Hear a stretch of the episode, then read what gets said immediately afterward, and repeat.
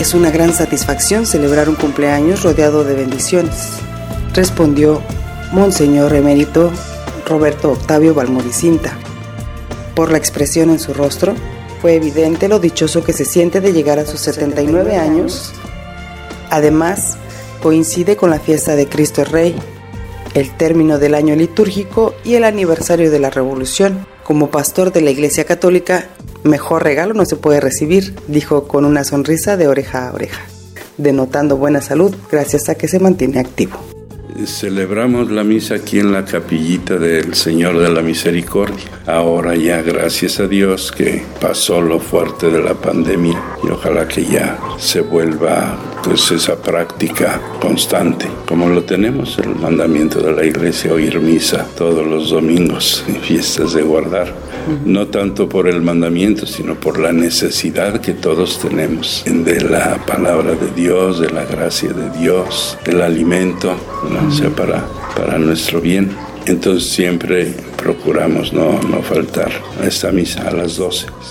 En esa remembranza, Monseñor Emérito llegó a la conclusión de que cada etapa de su vida ha estado marcada por un acontecimiento especial. Por ejemplo, tuvo la fortuna de ser ordenado por el Papa Pablo VI durante su 50 aniversario sacerdotal.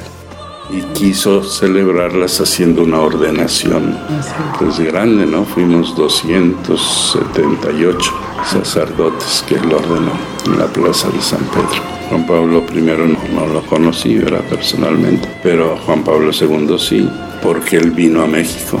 Como superior de los josefinos me tocó estar también y después ya como obispo también estuvimos allá.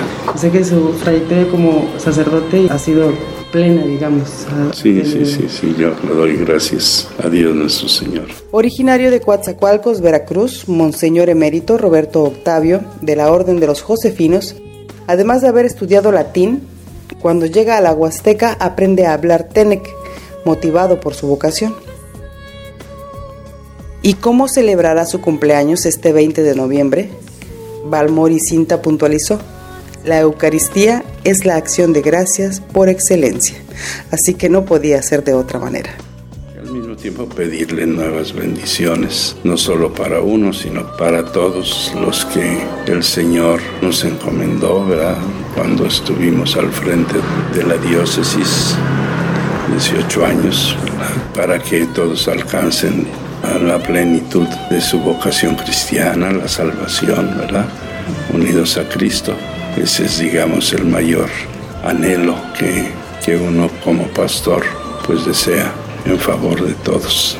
Este domingo va a ser en, la catedral, ¿verdad? Misa que celebra el Señor obispos, entonces vamos a concelebrar. Junto con las mañanitas y toda la, celebración que le van a, a realizar, supongo yo. No, ay, no sé. Ay, mira, sorpresa. no, no es cierto. ¿Qué le deja este año de vida? No, pues una gran satisfacción, ¿verdad? Y te digo el agradecimiento a Dios, conservarnos la, la vida, la salud. Bueno, quitando los achaques, estamos muy bien. ¿Qué le gustaría que le regalaran?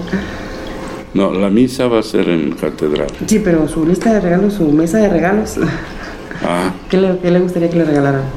¿Le gustan los chocolates? ¿Puede comer chocolates? ¿No puede comer chocolates? Estoy a dieta. Está a dieta. Ya lo regañó el doctor. Sí, sí, sí, que nada de dulces ni cosas así. Oh, ok. Entonces, ¿qué le podrían regalar al obispo, al obispo de Mérida? Muchas oraciones. Más que nada. Sus horas, sí, sí, sí.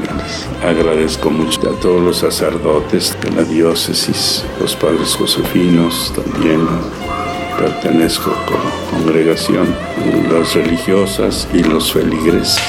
Los fieles siempre han estado apoyando con, con su oración, ahí en, la misa, su presencia, su oración, su, su afecto, ¿verdad? Yo les agradezco mucho a todos.